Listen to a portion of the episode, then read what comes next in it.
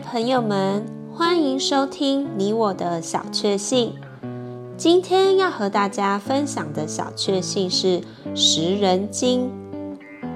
在南极洋里有许多食人鲸，常常是一百多条成群的游来游去。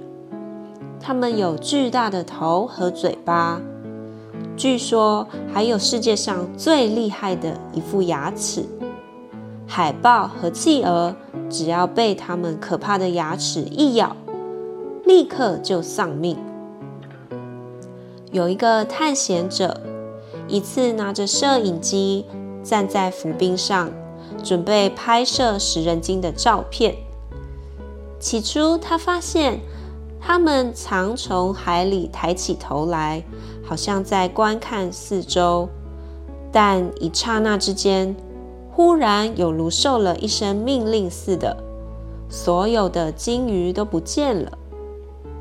一会儿，就在那人脚踏冰块底下，发生一连串凶猛的撞击，冰块开始碎裂。碎块之间露出那些可怕鲸鱼的头，张着嘴巴。那摄影者不敢再逗留，飞奔逃回船上。食人鲸合力撞击冰块的事，启示给我们几个祷告的原则：第一，要聚集在一起，同心合意的祷告。生命记三十二章三十节说：“一人能追赶他们千人，二人能使万人逃跑。”第二，要不断的祷告。主耶稣说：“要常常祷告，不可灰心。”